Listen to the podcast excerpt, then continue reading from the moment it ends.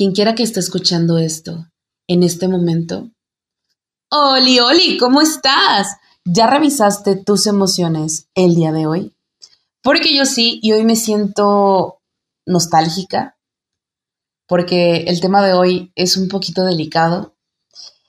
Por cierto, quiero tratar este tema con mucho respeto y quiero dedicárselo a todas esas personas que han perdido a alguien, a todas las que tengan el alma rota por la ausencia de un ser amado. Por si no me conoces, si esta es la primera vez que estás aquí, me presento. Mi nombre es Marlene Ramírez, mejor conocida como La Roquera. Y te invito a que te quedes, porque este episodio, lamentablemente, un día te va a servir. Hoy hablaré sobre las etapas del duelo y también cómo viví mi proceso. Muchos saben que la manera en que viví mi duelo al principio fue un verdadero desastre. Intenté suicidarme por depresión y por eso estoy aquí. Estoy lista para hablar de esto y de verdad quiero que su proceso sea muy distinto a lo que yo viví y me gustaría atreverme a darles un par de consejos. Es importante recordar que las fases no son lineales, ningún proceso es igual, ni en su intensidad, ni en su duración, en nada porque cada persona es diferente, cada persona lo va a vivir como puede, como quiere, como siente. Pero esta es la teoría más cercana a la realidad que vivimos cuando estamos en duelo. La primera fase es la negación, que como bien lo dice la palabra, en esta etapa utilizamos como mecanismo de defensa el negar lo sucedido, Finalmente siempre buscamos no sufrir y cuando negamos nuestra realidad en ese momento, eso nos sirve demasiado. A mí me sirvió porque sufro de depresión, entonces tuve que negarlo por mucho tiempo y de hecho en esta etapa me quedé estancada porque no podía creer lo que había pasado. Mi cerebro no lograba asimilar, entender o siquiera visualizar lo que estaba pasando, lo que era mi nueva realidad. Y en esta etapa, no seas tan duro contigo. No te juzgues. Es completamente normal.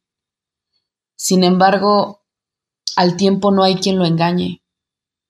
Y un día te va a hacer ver de una manera muy cruel que la mentira o el sueño que tú te creaste no es real. Y es aquí cuando llega la fase de la ira o de enojo. Aquí puedes enojarte y sentir ira con todos a tu alrededor, incluso con Dios. Es más, conozco a personas que se han molestado muchísimo con la persona que falleció. Yo estaba enojada con Dios con el universo, con la vida, con todo. Me daba rabia pensar que ese ser tan perfecto y misericordioso que describen en su Biblia había permitido que ella sufriera tanto y que encima se la llevara. Solía gritar al cielo porque eres un injusto, eres mentiroso, no existes para mí. Tuve muchísimas crisis, crisis de ansiedad por toda esta ira que no lograba canalizar y mucho menos comprender. Y por ello me atrevo a recomendarte que si estás en esta fase, aprendas a canalizar lo que sientes, que hagas ejercicio, que comas bien, que duermas bien, que hables y escribas de todo lo que sientes. Y aunque no exista voluntad, porque yo sé que no la hay, para hacer todo esto, intentar al menos hacer algo bueno para ti porque tú eres importante y debemos de tener en cuenta que somos los dueños de nuestra vida y también dueños de nuestros sentimientos. Hay que aprender a gobernarlos. Oblígate a levantarte de la cama y caminar por lo menos un rato. Tienes que abrazar todas esas emociones para que no te quedes estancado en esta fase, porque de verdad que es horrible. No te permitas eso y, y tampoco te permitas aislarte y estar solo. Verás que poco a poco y con ayuda de tus seres queridos vas a sobrellevar esto con, con un poquito de más facilidad. Es que no quería usar esa palabra, pero no encontré otra. Siento que cuando llevas una carga emocional y a veces la compartes, a veces sientes que es poquito más llevadera. Yo sé que no vas a tener ganas de nada, pero de verdad inténtalo. Inténtalo por ti, para que estés mejor. Todo pasa, todo pasa. La siguiente etapa es la negociación. En esta etapa ya eres un poquito más consciente de que esa persona ya no está. No lo has aceptado, pero comienzas a pensar en cosas como, ¿y si hubiera hecho esto? ¿Y si hubiera pasado esto? Y la negociación es con la realidad. Deseas cambiarla a como dé lugar y entonces prometes y buscas una manera de que esto no sea verdad. Es de las más difíciles, ya que te quedas en un limbo entre el pasado y lo que pudo ser, entre lo que pudiste hacer o no por esa persona. Y como te comentaba, el proceso de duelo no es lineal, porque estar en la negociación te puede regresar a la ira o a la negación, porque sigues sin entender por qué pasó, por qué a esa persona, por qué la arrebataron de esa manera así. Y miles de preguntas que nadie podrá contestarte y te vuelves a frustrar y te llenas de rabia y cuando te das cuenta que no hay respuestas ni nada que pueda hacer cambiar el dolor que sientes, llegas a la etapa de depresión. Es cuando ya te das cuenta que tu intento de alejarte de la realidad no funcionó, fracasó, que la idea de que esa persona siga en este plano no puede ser real. No está en su casa, si es que no vivía contigo, no está de viaje, simplemente no está y ya no la vas a volver a ver. Esta etapa siento que es una de las más peligrosas porque esta tristeza se puede convertir en un intento de suicidio. Cuando se nos dificulta continuar, es importante buscar ayuda.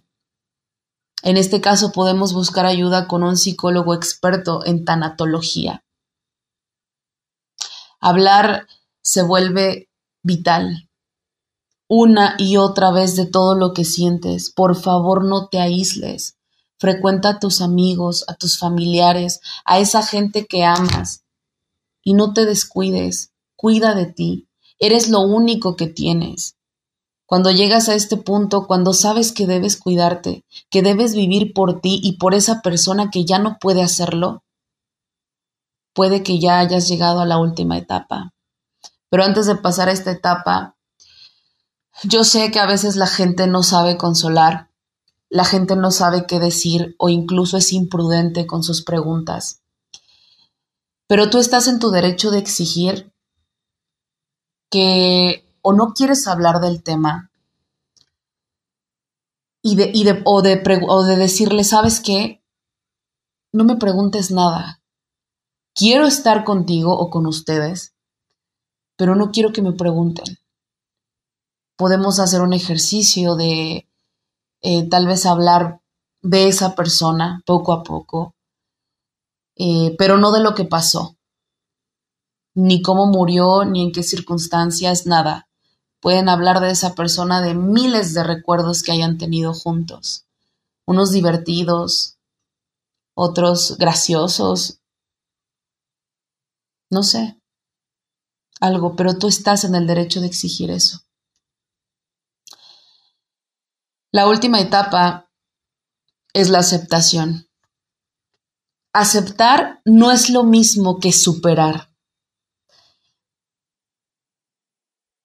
Debo de decirlo, y lamento mucho que sea yo quien te lo informe, pero una muerte jamás se supera. Se supera que no hayas sido parte de la, escolta de tu escuela. Se supera que no hayas estudiado lo que quisiste se supera que no hayas quedado seleccionado en el trabajo de tus sueños. Pero la muerte de un ser querido no se supera, se acepta. Y aceptarlo no quiere decir que estés de acuerdo con ello, que tengas que estar feliz porque pasó. Simplemente caer en cuenta de que lo sucedido no lo puedes cambiar, que esto en verdad pasó y aunque duela, tenemos que aceptarlo y vivir con ello el resto de la vida. Es soltar el sufrimiento, pero quedarse en el corazón con esa persona y los hermosos recuerdos que nos dejó. Esas fueron las fases del duelo y en mi experiencia te puedo decir que todo puede pasar. Puedes ir y venir de una fase a otra, incluso estancarte en una sola. Cuando falleció mi sobrina, al principio tenía miedo de decirlo, porque estaba en negación. Era para mí imposible creer que de verdad ella ya no estaba, y sentía que si no lo mencionaba, no era real. Me tardé cinco horas para avisarle a mi papá que ella había muerto. Luego llegó la ira, todo ese coraje que descargué contra la vida y contra Dios, su Dios todopoderoso, el compasivo, el bueno, el creador. Pasé por muchas noches retándole a que me demostrara que realmente existía porque ya no le creía. En esta fase yo me quedé mucho tiempo. No podía comprender por qué a ella, por qué. No podía dejar de cuestionarme tantas cosas y ustedes saben de eso. Hay un episodio oculto donde me desahogué horrible y así eran mis noches llorando, berreando por algo que evidentemente no podía cambiar. Este episodio sabes que no lo subí a YouTube, pero está disponible en Spotify y Anchor. Se llama El desahogo de mar y así eran mis noches. Así como me escuchas, así eran y a veces eran otras peores. Y sin querer me regresaba a la negación, o estaba en una extraña mezcla entre la negación y la ira, porque yo me hacía la idea de que mi sobrina estaba en su casa. Como ella vivía lejos, ella estaba en Jalapa. Entonces yo pues me, malviajaba y decía, ok, ella está en su casa, luego voy a verla, o luego veía mi WhatsApp y pensaba, mañana le escribo. O a lo mejor ella me manda mensaje mañana. Y también con esa idea me quedé mucho tiempo. Y está bien. A veces esas ideas locas son nuestros salvavidas en ese momento. Es donde más podemos aferrarnos para no sentir el madrazote de realidad. Como lo dije, es nuestro mecanismo de defensa. Y a mí me sirvió muchísimo. Pero pasa el tiempo y te das cuenta de que eso que tanto negaste es real, es tu realidad. Esas ideas que tú te creaste eran todo mentira. Y yo me negaba mucho a ir a su casa, incluso a ir al panteón. Y yo les dije a ustedes que el día que yo fuera a confrontar esa realidad, se los iba a compartir. Y me tardé, pero estoy lista para hablar de ello. Para empezar, las cinco horas de camino me la pasé llorando, porque estaba pensando en eso, estaba en mi cabecita cayendo en cuenta poco a poco de la realidad. Tuve que pedirle a mi hermano que se detuviera un momento porque necesitaba un espacio antes de entrar al pueblito. Me estaba dando un ataque de ansiedad. Sentía que no iba a poder con tanto, pero me vi obligada a ir porque sé que mi mamá lo pasó fatal. Y el verme como yo estaba también la afectaba a ella, así que también lo hice por mi mamá. Avanzamos hasta llegar a su casa y fue muy extraño, porque normalmente ella siempre nos abría la puerta con tanta emoción. Y el primer putazo que recibí fue que ella no abrió la puerta. Yo estaba tratando de respirar, de soportar esa noche y de repente abre la puerta a su abuelita y lo primero que hace es abrazarme y decirme, te abrazo de parte de ella, ella me lo pidió, que te diera este abrazo con todo su amor. Esa vez sentí que me estaba muriendo por dentro y ya no aguanté, de verdad que evité llorar. Pero ya no, ya no pude y lloré muchísimo. Está muy cabrón enfrentar la realidad, pero es un paso que tenemos que dar sí o sí, porque estancarse en una fase de duelo es horrible. Estás matándote lentamente todos los días. Esa noche no pasé a su habitación. Ya era demasiado ver a sus abuelitos destrozados, a su mamá ida totalmente. Y luego vi sus fotos. Ella tenía una perrita que se llamaba Galleta. Bueno, se llama. Y fui a abrazarla. Y de verdad te lo juro que hasta en los ojitos de la pequeña perrita había dolor. Al día siguiente, por fin había llegado el momento de, de ir a su lápida. Perdón, voy a tomar agua.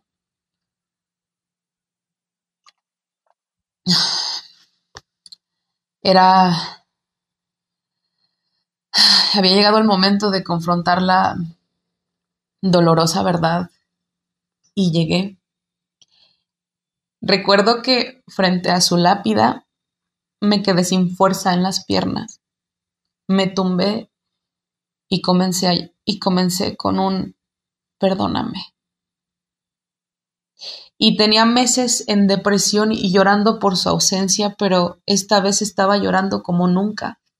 Jamás me había escuchado llorar así, sufrir así. Pero las lágrimas, aunque vengan de dolor, también vienen a limpiarnos el alma. Y entre esa claridad me di cuenta de algo importante. Yo iba a despedirme. Esa iba a ser la última vez que yo pisara esas tierras, porque yo solo iba a enfrentar mi realidad y a despedirme. Esa idea yo tenía. Pero entonces vi a su hermanita pequeña. Supe y entendí que no era un adiós.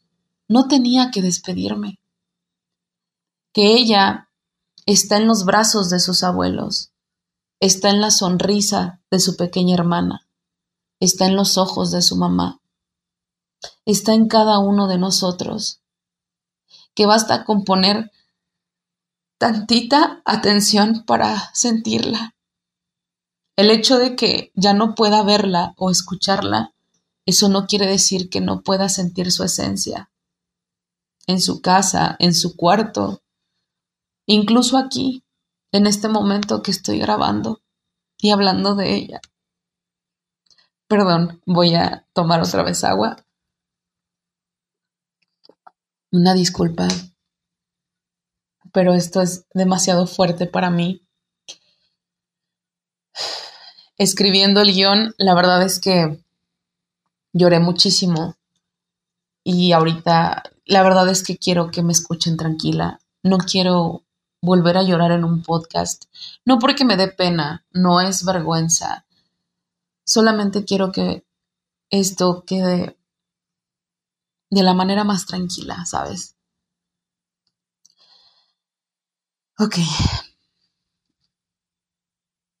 Yo la puedo ver cuando me miro al espejo, porque era igual a mí.